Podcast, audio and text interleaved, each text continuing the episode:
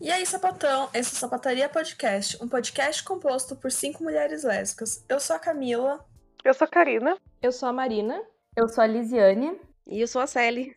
E esse é o nosso primeiro episódio do especial do mês da visibilidade lésbica. Durante todo esse mês, a gente vai lançar dois episódios por semana, assim como foi o especial Mês das Namoradas. Só que dessa vez a gente vai gravar com várias mulheres falando sobre vários assuntos diversos e que abrangem a lesbianidade. Mas antes, não esquece de seguir a gente nas redes sociais. O nosso Instagram é Podcast Sapataria, nosso Twitter Pod Sapataria e também temos um e-mail para vocês mandarem suas histórias, dúvidas e enfim, podcastsapataria@gmail.com.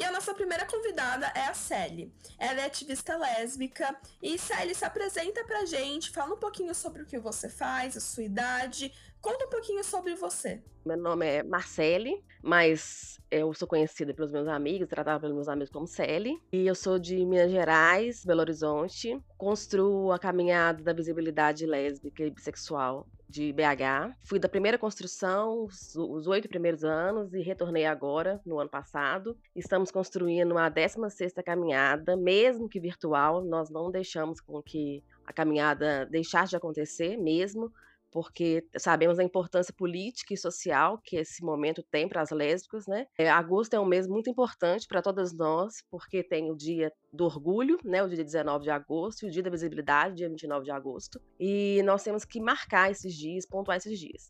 Eu sou feminista, atuo na Garra Feminista, escrevo para QG Feminista também. Tenho todo um comprometimento de luta pelas mulheres e pela visibilidade das lésbicas. Tenho 37 anos, sou advogada, e acho que é isso. Maravilha.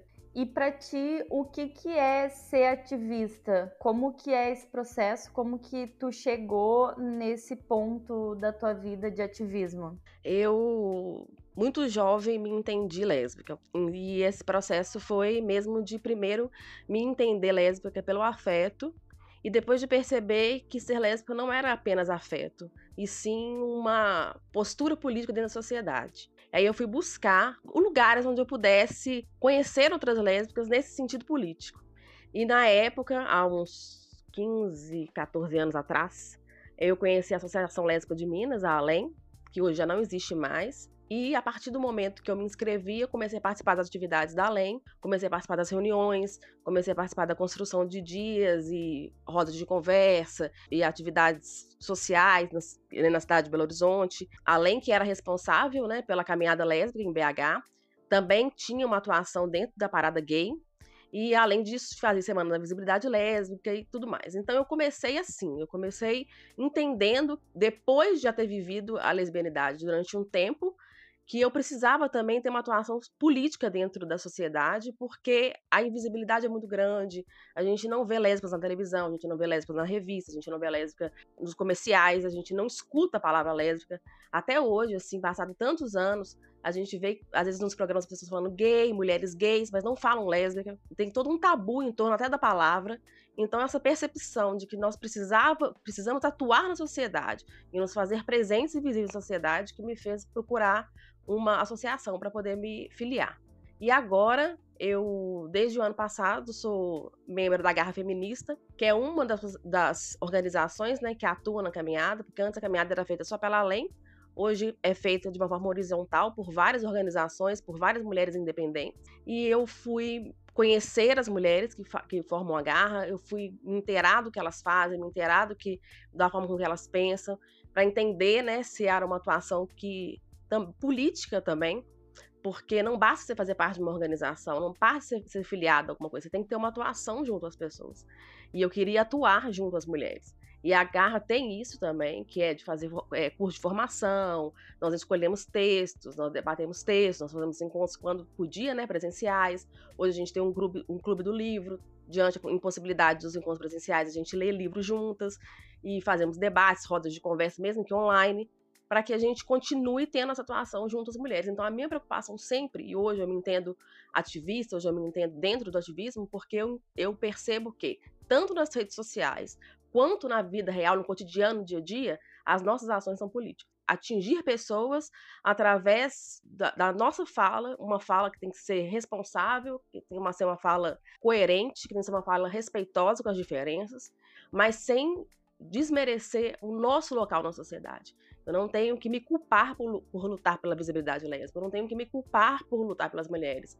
Eu tenho que entender que essa luta não pode, de forma nenhuma, ferir outras pessoas. Mas eu também não posso me culpar por perceber a necessidade de pontuar meu lugar na sociedade e de lutar para que nós sejamos vizinhos na sociedade. E é esse o caminho mesmo que a gente vai percebendo do ativismo, de se fazer presente e não se não sentir que você está é, exagerando ou exigindo demais. Perfeito. Muitas vezes nos cobram, principalmente como mulheres, né, que a gente faça frente a todas as lutas. Exigem da mulher sempre esse lugar da maternidade, né, que a gente sempre materne.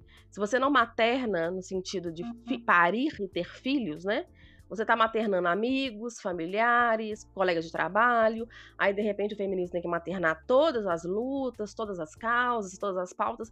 E se for assim, nenhuma luta política e social ela consegue abraçar todas as, as pautas. A gente não consegue abraçar tudo. Mas é um entendimento que a gente custa ter porque a nossa socialização é exatamente da maternidade.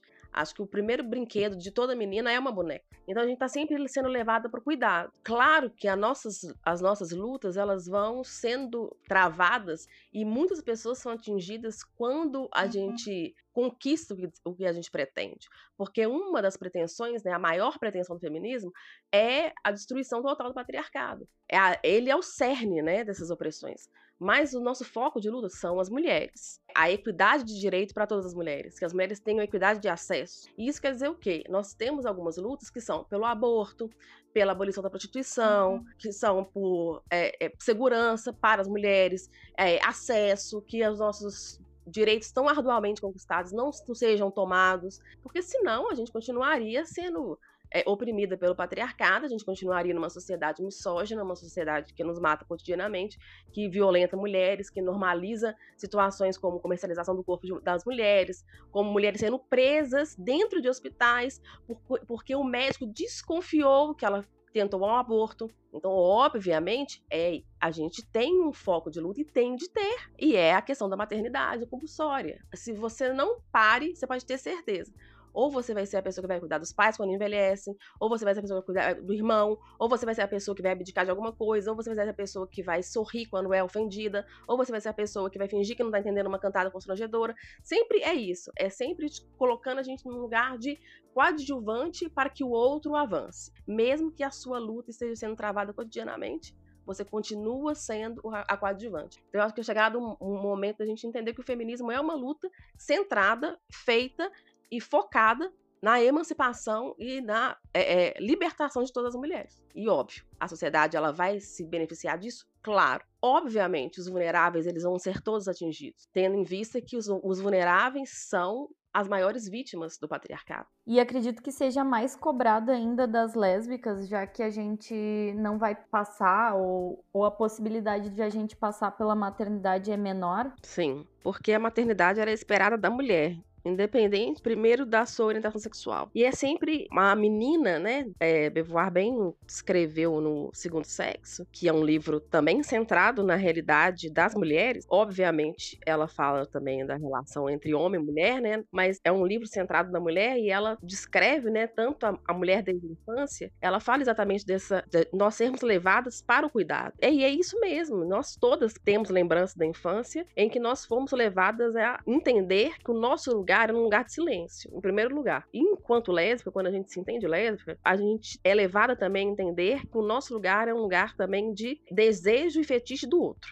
Então você aprende o silêncio na infância, aí quando você vai compreendendo sexualidade né, na, na entrada da adolescência, na idade adulta, você vai compreendendo também que um pouco das suas vivências elas são erotizadas pelo outro. Então o nosso silêncio parece que tem que se redobrar. Quando você se entende lésbico, você não pode provocar. E E de nós é exigido muito mais do que é exigido em muitas situações, porque também entendem que o nosso lugar é um lugar de solidão. Você não vai ter uma família, ou você não tem as mesmas obrigações que as demais mulheres têm. E não entendem que nós temos as nossas famílias. Nós construímos as nossas famílias, mesmo que essas famílias não tenham filhos. Nossa relação com as nossas companheiras, com as nossas amigas, com o nosso universo, também é uma construção familiar. Para lésbica, sempre eu entendo hoje, né, quase com 40 anos e quase 20 anos de ativismo, eu entendo que muitos momentos como lésbica, eu tive que me calar. Porque eu não podia ou provocar, então eu não deveria beijar minha namorada naquele lugar, eu não deveria andar de mão dada, eu não deveria, senão muitas vezes só por medo da lesbofobia. Mas por medo também de provocar no outro algo, porque os filmes pornográficos e os erotizados e as propagandas e novelas estão aí mostrando isso,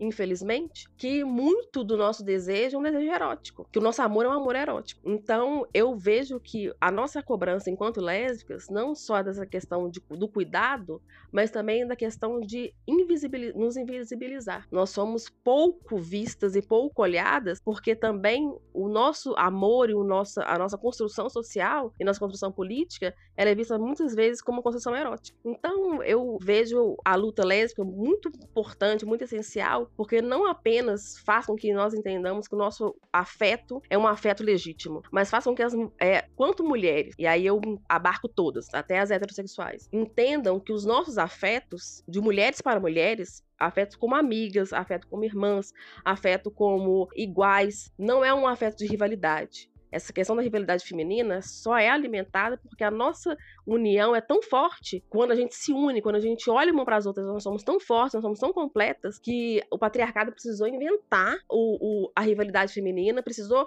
nos colocar como rivais porque quando a gente se une, nós somos muito fortes. Mulheres unidas, elas lutam contra a prostituição.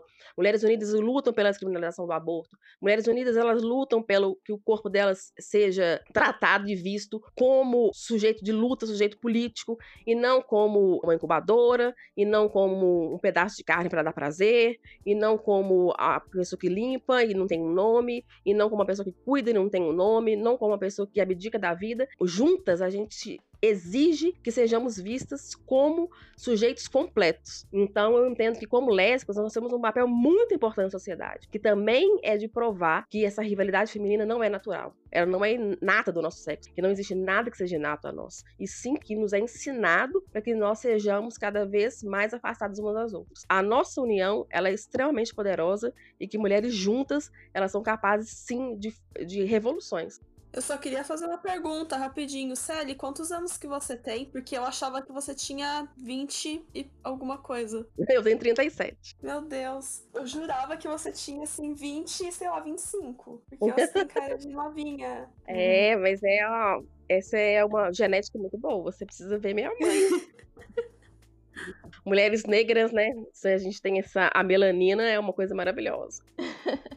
Como tu vê o ativismo nas redes sociais? Tu acha que nas redes sociais está tendo uma movimentação maior? Está sendo mais efetivo? Sim, claro que a gente tem que pensar no agora por conta da quarentena, do isolamento, enfim, mas no modo geral, não somente no, no cotidiano e na conjuntura que a gente está. Eu acho que o ativismo das redes sociais, ele é extremamente importante e foi muito tempo ignorado por nós, que temos um entendimento mais de esquerda ou mais de construções é, sociais, porque nosso entendimento de luta é luta de base. É a luta cara a cara, que você bate na porta da casa da pessoa, em que você faz reuniões, em que você faz assembleias.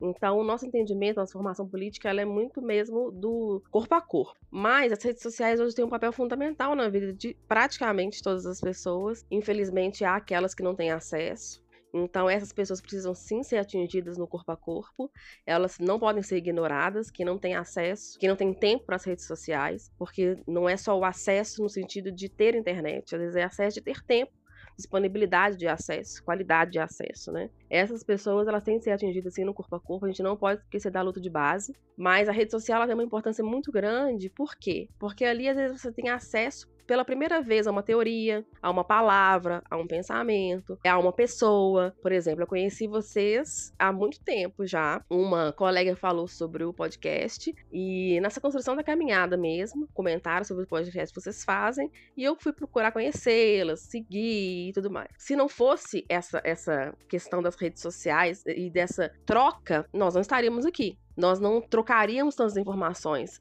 nós não trocaríamos PDFs, nós não trocaríamos textos, nós não trocaríamos podcasts, nós não trocaríamos uma série de informações que são importantes para a nossa formação enquanto sujeitos políticos. Então, sim, a rede social ela é muito importante, o ativismo na rede social ele é importante sim.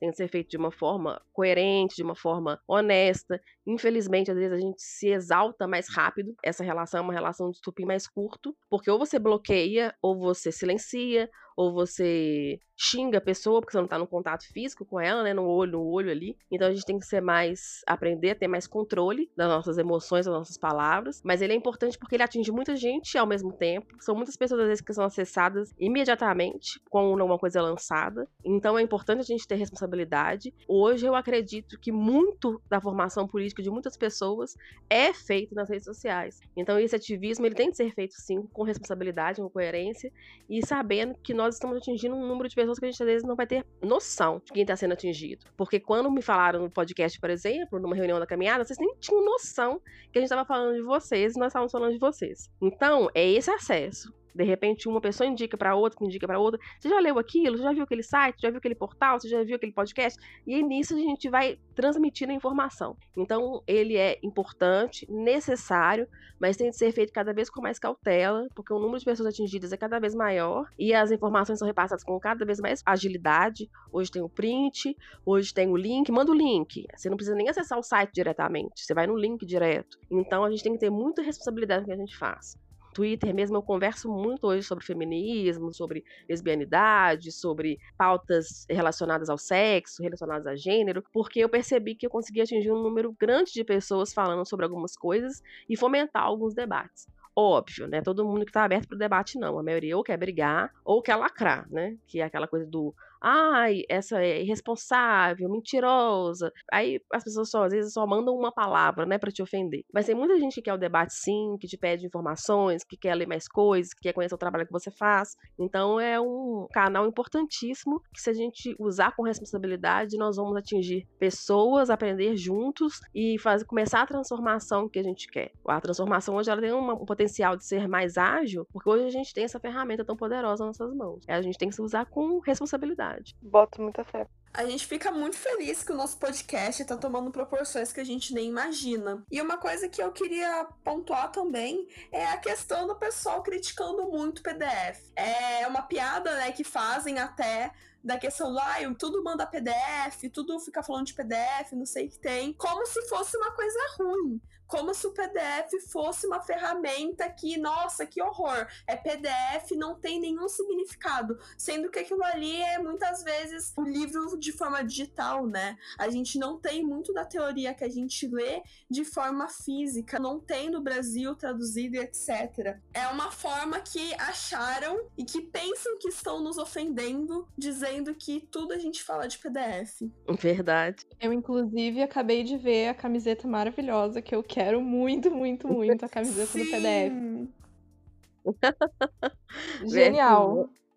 Essa camiseta ela surgiu numa brincadeira que a gente estava falando sobre o carnaval, o que, que, a gente poderia levar. E numa reunião a gente pensou na frase, todo mundo gostou, então vamos fazer uma, cor, uma coisa mais colorida, vamos fazer um amarelo e tal. E essa questão do PDF parece mesmo que é uma ofensa, e na realidade é só a gente trocando conhecimento. Quando a gente fala sobre estudar e criar bagagem, é para que o nosso conhecimento, além de ser perpetuado, ele seja aumentado. A partir do momento que você lê uma teórica, que você lê Dworkin, que você lê Sheila Jefferson, você lê, lê Gerda Lerner, e você entende o que, que ela está dizendo, e às vezes percebe que você pode avançar naquele debate, já é a construção de uma nova voz. Então a gente não tem que se sentir ofendida. É, ah, você só fala de PDF, você está lendo seu PDF, manda PDF, ah, essas mulheres só mandam a gente ler alguma coisa. Gente, a gente quer que a gente tenha senso crítico, que nós tenhamos senso do que já foi produzido para que a gente possa produzir mais. O avanço só é possível na hora que nós resgatamos o que já foi estudado, que já foi construído, porque é uma coisa muito importante nós vermos como teóricas há 10, 15, 20, 30 anos atrás pensavam, ver o que, que a gente avançou, o que, que a gente pode avançar, o que, que a gente ainda não conseguiu avançar. Então, o PDF hoje ele é muito importante, porque a gente estava falando sobre as redes sociais, sobre a troca de informação. É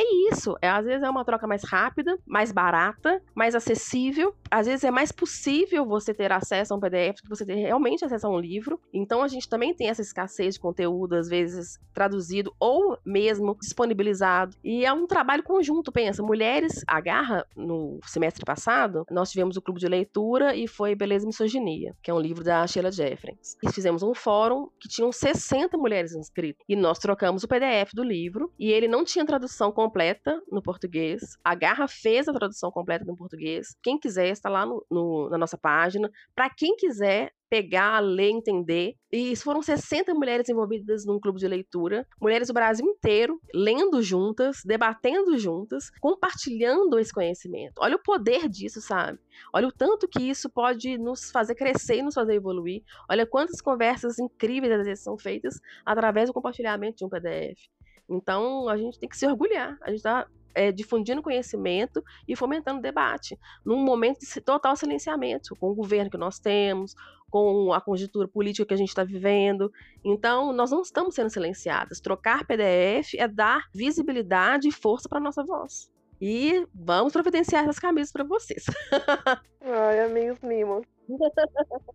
Tipo, eu não entendo essa conotação pejorativa pro PDF. Como se fosse, nossa, ela vai me enviar um PDF e vai me doutrinar a partir daquele PDF, sendo que tu tem a tua subjetividade para te entender aquilo ali, para te criticar sobre aquilo ali. Tu vai ler, vai interpretar do teu jeito e tu vai ter aquela ideia sobre aquele texto. Verdade. E sem contar que quantos debates nascem dali, quantos PDFs de coisas que nós concordamos totalmente foram parar né, nas nossas mãos ali, a gente foi ter acesso e leu e entendeu porque que discorda daquela teoria e só teve mais compreensão dela para que a sua discordância não seja uma discordância burra também. Essa coisa de discordar por discordar, isso que deveria ser criticado, né? Isso é importante. Às vezes a gente percebe que a discordância é uma discordância só de um efeito manada. Dizem que isso não é bom, dizem que isso é tal coisa, dizem que isso é aquilo, é aquela fofoca.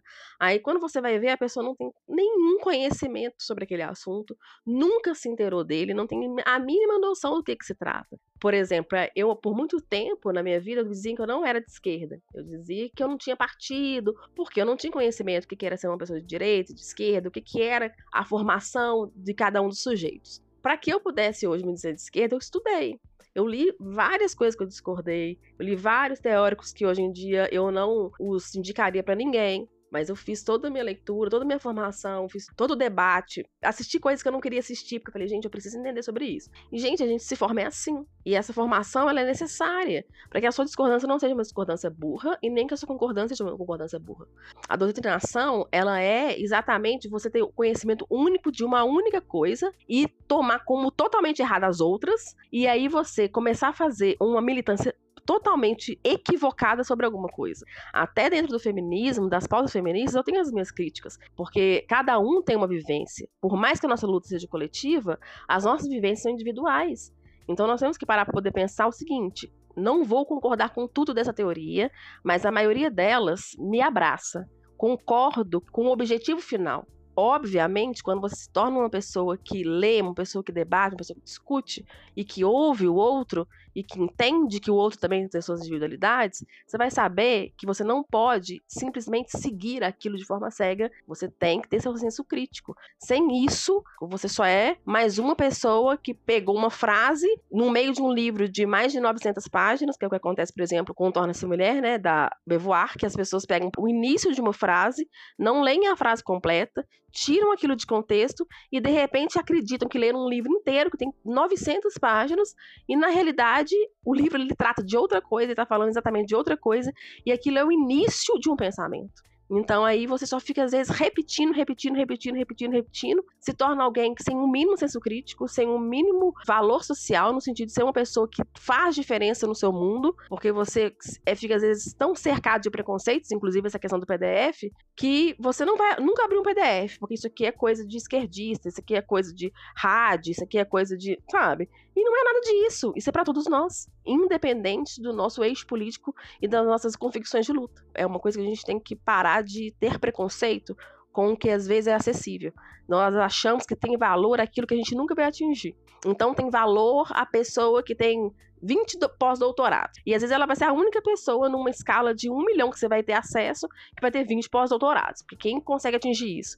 Aí, de repente, você nunca vai dar valor para aquela pessoa que está do seu lado, que tem às vezes só uma graduação ou nem tem, porque ela não tem 20 pós-doutorados. É, é, um, é um elitismo burro que às vezes a gente acaba entrando nele conhecimento é uma coisa tão poderosa que a gente vê que a maioria dos governos totalitários, eles querem que você tenha pouco acesso à educação. Então, o acesso à educação ele começa a ser limitado, dificultado ou tratado como se fosse algo de gente que não tem princípios éticos. Forma esses preconceitos, porque a educação, gente, é uma coisa muito, muito poderosa. Uma pessoa que tem conhecimento, ela não aceita menos do que ela tem direito de receber. Você começa a entender que ter acesso à informação não é um favor, é direito. Você começa a entender uma série de coisas que vão te tornar um sujeito melhor, alguém mais capaz, uma pessoa mais empática, alguém com mais força social, alguém com mais capacidade de fazer transformações e alguém que vai exigir mais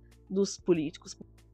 O que, tu acha também da vivência? Porque, tipo assim, às vezes, como tu mesmo falou numa frase, o elitismo e o preconceito que a gente tem também com vivências e, enfim, fora da esfera de PDF, da esfera de texto, da esfera de livros, porque, tipo, muitas pessoas não têm esse acesso total, né? Então, o que, que tu pensa sobre isso? A vivência ela é importantíssima, porque é ela que faz a teoria se tornar prática. E faz também a prática se tornar teoria. Escrever sobre algo que você não tem a mínima vivência vai tornar aquele, aquela escrita fria. O que, que a estatística diz, o que, que o gráfico diz, o que, que o Jornal Nacional disse, né? A gente nunca vai saber de verdade o que, é aquilo. Então a vivência é muito importante porque é ela que vai trazer a humanidade para a teoria. E não é só vivência no sentido de local de fala, né? Que diz assim, se você não é tal coisa, você não pode falar sobre tal coisa. Não é isso. A vivência é também o convívio com o outro. É conviver com o outro, ter sensibilidade e empatia suficiente para entender o que, que o outro te diz, o que, que o outro te traz é a troca. A vivência é importantíssima porque ela traz para a gente uma bagagem que a teoria nunca vai trazer. Mas a gente tem que entender que a gente também aprende com a vivência do outro. Obviamente que eu nunca vou sentir o que o outro sente. E vão ter situações que eu nunca vou compreender porque eu não as vivi de forma pessoal. Mas o convívio, o olhar para o outro é muito importante. O local de fala é de onde você está falando, sobre o que você está falando. E não te impede de falar sobre algo que você não vivencia de forma pessoal, mas você precisa respeitar a voz de quem vive. Então é importantíssimo que a gente entenda que às vezes uma, mulher nunca vai viver uma situação de prostituição, mas ela vai ser uma voz na abolição da prostituição, por exemplo, porque ela compreende que a vivência da prostituição, ela não traz uma liberdade para aquela mulher. Ela não traz uma liberdade de trabalho, ela não traz uma liberdade de escolha, ela não traz uma liberdade. Mas por quê? Porque ela entende o que é uma mulher na sociedade e ela entende o sofrimento daquela mulher. Então a vivência é importante porque ela te faz olhar para o outro também. Eu acho que quanto mais a gente convive e partilha com o outro, quanto mais vivência você tem, mais você entende as dores do outro e menos violento você se torna, menos invasivo você se torna, menos agressivo você se torna, porque você entende que existem universos compartilhando com você o seu universo. Perfeito, falou tudo. E Sally, para ti, levando em consideração tudo isso que a gente falou durante o episódio, qual é o primeiro passo para se tornar ativista? Entender que você se torna ativista para contribuir. O ativismo ele só nasce no momento em que você entende que você está contribuindo. Porque muitas vezes as pessoas elas vão para o ativismo para serem protagonistas em algo, para se destacarem em algo. Não. O ativismo, ele é contribuição, ele é troca. Então você só se torna ativista quando você entende que você está trocando e que você precisa contribuir. Não adianta eu ser ativista lésbica, feminista e não entender que meu discurso precisa contribuir para a vivência, para a vida de outra mulher. Não adianta eu focar só na minha realidade. Não adianta eu desejar mudar só a minha realidade. Isso não é ativismo. O nosso papel é para mudança, é para é que a gente chegue na revolução desejada. Então, o ativismo ele é importante por isso caminhada lésbica que a gente constrói em BH é importante por isso. Os portais de notícia, os portais em que mulheres escrevem de forma autoral, que fazem traduções, são importantes porque constroem a realidade de outras mulheres. Eu escrevo para a QG Feminista também,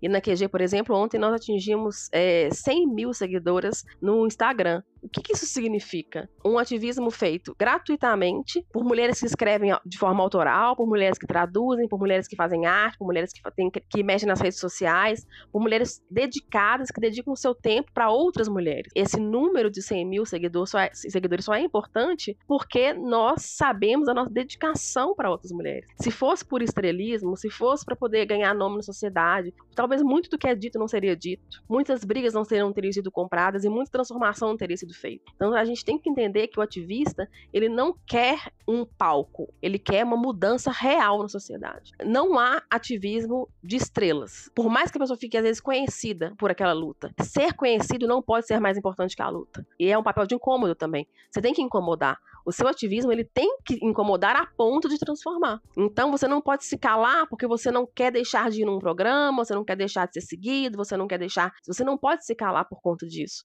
Você tem que entender que a sua voz é uma voz de transformação. Hoje, na caminhada, mesmo que de forma virtual, fomentamos debate, levamos cultura, a gente faz indicações culturais, nós levamos é, o debate sobre várias questões que envolvem um, mundo das lésbicas, como lesbofobia, como censura, como a, as revoluções que nós estivemos à frente. É, por que, que existe visibilidade lésbica? Por que, que esse dia existe? Por que, que o dia do orgulho existe? Muitas lésbicas não sabem. Então, levar esse conhecimento, às vezes, é também levar a transformação. Não adianta eu saber. Eu preciso compartilhar com outras mulheres. De forma mais simples possível, de forma mais direta possível, de forma que qualquer mulher que tenha acesso àquele material consiga ler, consiga compreender. A gente precisa fazer as estruturas serem embaladas, a gente precisa incomodar, a gente precisa provocar. E a gente provoca através do debate, através da reflexão, mudando, às vezes, o seu pensamento e fazendo com que ele se transforme de uma forma positiva para a sociedade. Ela tem que ser uma transformação que pense numa coletividade né? Às vezes, quando você pensa só no, ah, eu quero, eu posso, e esquece que às vezes esse seu querer não é, não é seu, você está sendo induzido àquilo, porque essa sua escolha, ela tá levando benefícios e vantagens para o outro e não para a coletividade e nem para você mesmo. Então a gente tem que pensar que o ativismo também é sair desse lugar de conforto, que é um lugar do meu, do eu quero, do eu vou, para entender que às vezes, não, eu não vou fazer isso porque eu vou atingir mulheres de uma forma negativa, eu não vou fazer isso porque eu não vou estar contribuindo com a luta, eu não vou falar isso porque eu não vou estar contribuindo com a causa. É saber se calar para ouvir o outro, é saber a hora certa certa de falar, o que falar, é pensar também sobre isso, porque a transformação ela tem que ser positiva. A gente não transforma de forma nenhuma de uma forma negativa. Não há transformação levando ódio, levando irresponsabilidade, fazendo com que as pessoas se sintam agredidas, se sintam abaladas de uma forma negativa. Às vezes é o silêncio para deixar o outro falar, para dar espaço para o outro, mas é um silêncio político, não é o silêncio do medo, não é o silêncio da opressão, não é o silêncio do oprimido, e sim um silêncio consciente que você está dando voz ao outro, não, porque ela é a pessoa que vai ser capaz de levar a transformação positiva. E a luta conjunta. E é uma outra coisa que às vezes eu fico percebendo muito nas redes sociais. Às vezes a pessoa acha que por você ser feminista, você obrigatoriamente vai odiar fulano, ciclano e beltrano. E às vezes você só não concorda com a linha política daquela pessoa, mas você não odeia o ser humano. Você não odeia quem está vivendo aquilo. Eu lutar pela abolição da prostituição não me faz odiar prostitutas, muito pelo contrário. Faz com que eu tenha cada vez mais empatia. Elas são, muitos momentos, o, sujeito da minha luta. Eu não luto contra elas, eu luto por elas, eu luto com elas. Mesmo que eu não seja uma mulher em situação de prostituição. Você lutar por uma causa, ela não é, não é você odiar os sujeitos. Você às vezes quer acabar com aquela situação porque você quer libertar aquelas pessoas. Então, ativismo também tem a ver com liberdade. Tudo que prega ódio, que fala, ai, matar, espancar, essas coisas, nada disso é saudável. Se é um ativismo que em algum momento o seu discurso vai chegar no vou matar, no só um soco resolve esse problema, é porque você está indo para um caminho errado. Aí se tornou ódio, aí já é outra coisa. Se o seu discurso é sempre pela libertação, você pode saber que esse seu discurso é um discurso interessante. Então a gente também tem que entender que uma luta política não é uma luta contra pessoas, mas sim para a mudança de uma estrutura que, infelizmente, pouquíssimos, pouquíssimos, posso dizer, livres de fato. Então, a liberdade de fato ela só existe quando as pessoas são livres, quando todas as pessoas são livres, quando ninguém está sobre o jugo de nenhuma opressão. Então, por mais que às vezes o seu ativismo ele seja focado, como a gente falou no início, não é porque eu luto pela libertação de todas as mulheres, pela abolição do gênero, por exemplo, que eu entendo o gênero como uma das ferramentas de maior opressão que o patriarcado foi capaz de colocar sobre nós, não é porque eu luto pela abolição do gênero que eu, por exemplo, tenho ódio por pessoas transgêneras. De forma nenhuma. Eu acho que as pessoas transgêneras são atingidas pelo gênero como eu, mulher, sou atingida pelo gênero. Eu acho que todos nós somos atingidos por essa opressão. Todos nós precisamos estar livres delas. Eu sou contra a opressão que o gênero causa, mas não contra a pessoa que é oprimida pelo gênero. Eu não quero que pessoas sejam pessoalmente atingidas. Eu quero que o universo dessas pessoas seja atingido para que elas sejam livres como eu quero ser livre. Então, de forma nenhuma, o ativismo é ódio. Ativismo é liberdade, sabe? Então, quando eu luto para que a descriminalização do aborto aconteça, não é porque eu odeio crianças, mas porque eu amo mulheres a ponto de acreditar que mulheres têm de ser plenamente capazes de escolher sobre os seus corpos, sobre os seus destinos, sobre as suas vidas. Tem a ver com a liberdade de escolha que o Estado não esteja dominando o corpo daquela mulher de tal forma que as escolhas que ela faça sobre a sua gestação ou não levadas a julgamento. Absolutamente nenhuma das vezes que eu me posiciono enquanto sujeito político, enquanto ativista, eu estou pregando ódio, eu estou pregando a morte de alguém, o fim de alguém. Então, o ativismo ele é muito responsável, ele é muito consciente e ele é muito certo dos objetivos que ele quer alcançar. Tem muito do que a gente vai levar é o que a gente aprendeu com o outro. E eu só vou conseguir aprender com o outro também se o outro for livre para me ensinar. A gente tem que aprender também a sair um pouco da própria bolha, né? Ver que, enfim, tem vivências e tem estudos e tem pessoas fora dela que também têm voz e precisam ser ouvidas, né? Sim. Eu sempre ouço falar, né, feminismo e as lutas interligadas a isso, dentre outras também, são utópicas, né? Ou seja, eles pegam o utópico e usam como termo pejorativo, como tipo, ah, vocês estão lutando por uma coisa que nunca vai ser alcançado, vocês estão lutando por uma coisa que nunca vai chegar ao sucesso, nunca vai chegar realmente a ser concretizada. Então, acaba que usa para desanimar mesmo, de forma para trazer frustração. Eu queria que tu falasse um pouquinho mais sobre essa falácia, né? E sempre que falam de utópico, eu fico pensando em que luta não é utópico? Por que eu lutaria por algo que não é utópico? Utópico, por definição, é o ideal. O veganismo é uma luta utópica, o feminismo é uma luta utópica. Tudo aquilo que eu luto e almejo são coisas que são ideais e que beneficiaria a todos. E eu vejo que essa questão do criticar o que é utópico vai muito de encontro com o comodismo também, com um certo comodismo no sentido de tá, vamos fazer o que dá para fazer enquanto as pessoas não precisem sair da zona de conforto delas. Porque pra gente conseguir chegar num ideal, pra gente conseguir chegar nessa utopia, a gente teria sim que sair totalmente da nossa zona de conforto e também a questão do entender, né? A gente teria que ter ali uma leitura, um embasamento para conseguir saber o porquê que tal coisa é ruim, porquê que tal coisa não vai nos ajudar. Verdade. Mas é isso mesmo, toda a luta nasce de uma utopia, não adianta. Como você disse, né? Utopia é o ideal, é o que se pretende alcançar. Você não, a gente não luta por algo que já existe, que já está concreto, a não ser que seja para que você não perca aquele direito. Aí você está lutando para que aquilo seja mantido porque é algo que já foi alcançado, né, um direito que já foi alcançado, que já foi conquistado,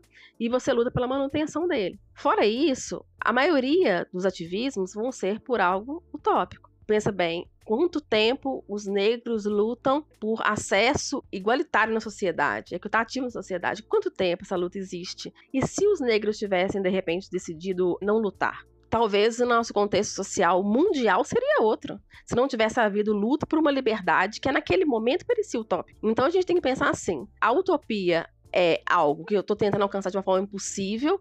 Por exemplo, fazer uma escada de cimento que me leve até a lua. Isso tem algum sentido? Não. Então, às vezes, é uma perda de tempo, realmente. Você está querendo alcançar alguma coisa que realmente, dentro de tudo, todo o contexto, inclusive orgânicos, biológicos, físicos, químicos, isso é impossível.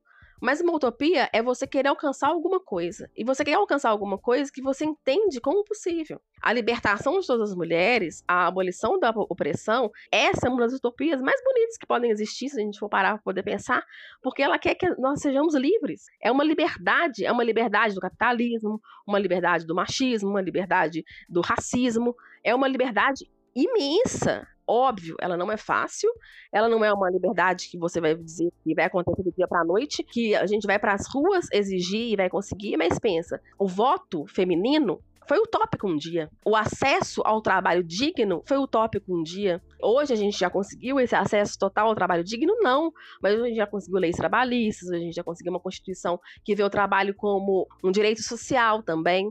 Então a gente já conseguiu chegar, avançar numa luta que há 60, 80, 100 anos atrás, ela também era utópica. Então, muitas conquistas que nós temos hoje, um dia foram uma utopia. Então, essa coisa de desanimar, pensando que é impossível chegar lá, como eu vou chegar nisso? Às vezes a gente não tem uma resposta. Como que nós vamos destruir o patriarcado? Nós, feministas, não temos essa resposta. Nenhuma feminista tem essa resposta. Nós temos caminhos de luta. A gente entende hoje algumas das opressões, talvez a gente não entenda todas. A gente entende que essas opressões, elas são todas. Tudo isso só existe porque existe um contexto social para que exista. E elas não são naturais, não são inatas. Hoje a gente sabe que ninguém nasce para ser pobre. Ninguém nasce para ser de tal gênero. O gênero é uma construção social. Esse olhar racista não é um olhar natural. Ninguém nasce racista, e isso é verdade. Ninguém nasce racista. Ele é ensinado a ser racista. Então nós entendemos as opressões, talvez não entendamos todas, mas a gente tem conhecimento de algumas e trava lutas contra essas opressões. Então essa luta contra as opressões, a opressão de gênero, a luta contra a opressão do gênero, da hierarquia existente criada pelo gênero, né, que existe uma hierarquia entre homem e mulher. A gente luta pela abolição do gênero para que nós sejamos livres de uma opressão. Não adianta dizer assim, ah, eu não me identifico com gênero nenhum, então a opressão do gênero não me atinge. Atinge sim, porque a forma que a sociedade vai te olhar, ela vai te olhar ou como homem ou como uma mulher. E aquela leitura feita pela sociedade vai determinar seu lugar em, determin... em alguns lugares, sim. Vai determinar como você vai ser tratado, sim. Vai, às vezes, determinar seu salário, vai, deter... vai determinar onde você vai se sentar, a forma que você vai ser tratado, a forma que você vai ser olhado, você vai ser cumprimentado. Acho que todas as mulheres já passaram por isso. Parece que você ser mulher dá acesso ao toque. E às vezes eu percebo que os homens são é, cumprimentados à distância. Se você é mulher, eles entendem que podem pegar na sua mão, que podem passar a mão no seu cabelo, que podem tocar no seu rosto, podem tocar no seu braço. A maneira que o seu corpo, né, a sua materialidade vai ser tratada vai ser diferente. Quando a gente fala de abolir o gênero, não é só no nosso comportamento diário. Não é só na nossa forma de viver individualmente o gênero. É na forma como que a sociedade constrói o gênero e entende que o gênero tem que ser tratado a hierarquia de gênero é uma hierarquia social. Então tem muito isso também. Né? Tem essa questão muito da gente entender que a luta ela é utópica porque ela pretende atingir a todos. Perfeito, a gente luta para que a gente não seja mais uma, não tenha mais uma visão utópica, mas uma visão da realidade, né? Total. A gente agradece muito demais a tua presença aqui tuas falas foi muito importante para a gente, para nossa construção enquanto mulheres lésbicas politizadas. Foi muito bom, eu fiquei muito feliz com o convite, eu agradeço demais por terem me convidado. Quando eu recebi a mensagenzinha lá no Twitter, eu fiquei muito feliz. Eu espero ter contribuído com o debate, com as ouvintes. Eu espero que vocês continuem, que vocês resistam e existam e que cresçam e porque espaços como o que vocês proporcionam são muito importantes. Saiba que vocês atingem muitas mulheres, mulheres que talvez vocês nunca vão saber que atingiram, mas que tiveram seu universo modificado porque vocês colocaram no ar alguma coisa, é, comentaram algum debate, comentaram alguma conversa, trouxeram alguma informação que modificou a vida dessa mulher. Então, assim, continuem trazendo esses debates, trazendo essas vozes, continuem falando, continuem provocando e continuem, assim, desbravando o mundo. Eu não sei se eu tô de TPM, eu não sei, mas eu tô emocionada com tudo, basicamente.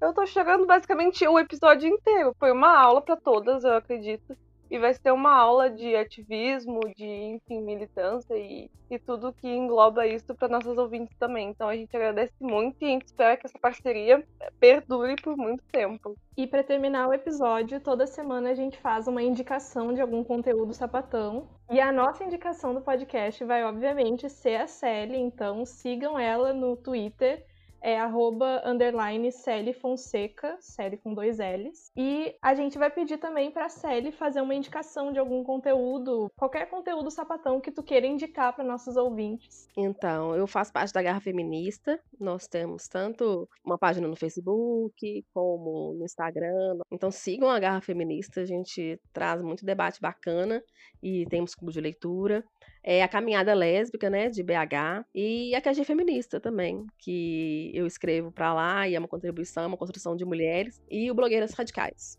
Então esse foi o episódio de hoje. A gente espera que vocês tenham gostado e não esquece de seguir a gente nas redes sociais. O nosso Instagram é podcast sapataria, o nosso Twitter é pod sapataria e também temos um e-mail para caso vocês queiram contar histórias e, enfim, conversar com a gente. É podcastsapataria.gmail.com. A gente está abrindo um PicPay para que quem possa colaborar, contribuir com o nosso trabalho, deposite lá o valor que puder. Pode depositar, sei lá, 50 centavos, um real, para ajudar a gente a conseguir comprar equipamentos para aprimorar o nosso podcast. Esse PicPay vai estar tá anunciado no nosso Twitter, no nosso Instagram. É só você ir lá nas nossas redes sociais que vai ter certinho como fazer essa colaboração. E siga bem caminhoneira.